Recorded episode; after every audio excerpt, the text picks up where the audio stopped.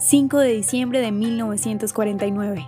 El primer ministro Ben Gurion enfatiza la inseparable conexión entre Jerusalén, Israel y el pueblo judío. Mientras la Organización de las Naciones Unidas mantenía su intención de declarar a Jerusalén una ciudad internacional fuera de la soberanía de Israel, el 5 de diciembre de 1949 el primer ministro David Ben Gurion declaró en un enfático discurso de la Knesset que la Jerusalén judía es parte orgánica e inseparable del Estado de Israel rechazando así cualquier intento internacional por cambiar a la eterna capital de Israel.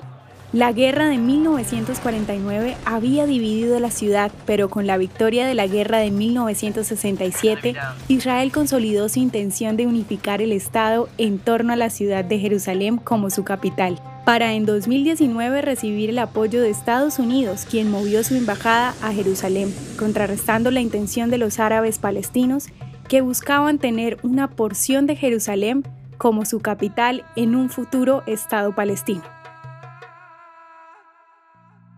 ¿Te gustaría recibir estos audios en tu WhatsApp?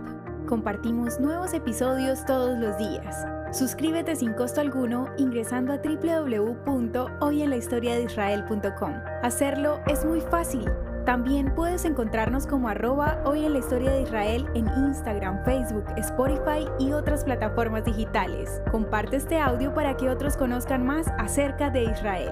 Este proyecto es realizado por Philos Project. El contenido original de Hoy en la historia de Israel fue provisto por el Centro para la Educación sobre Israel.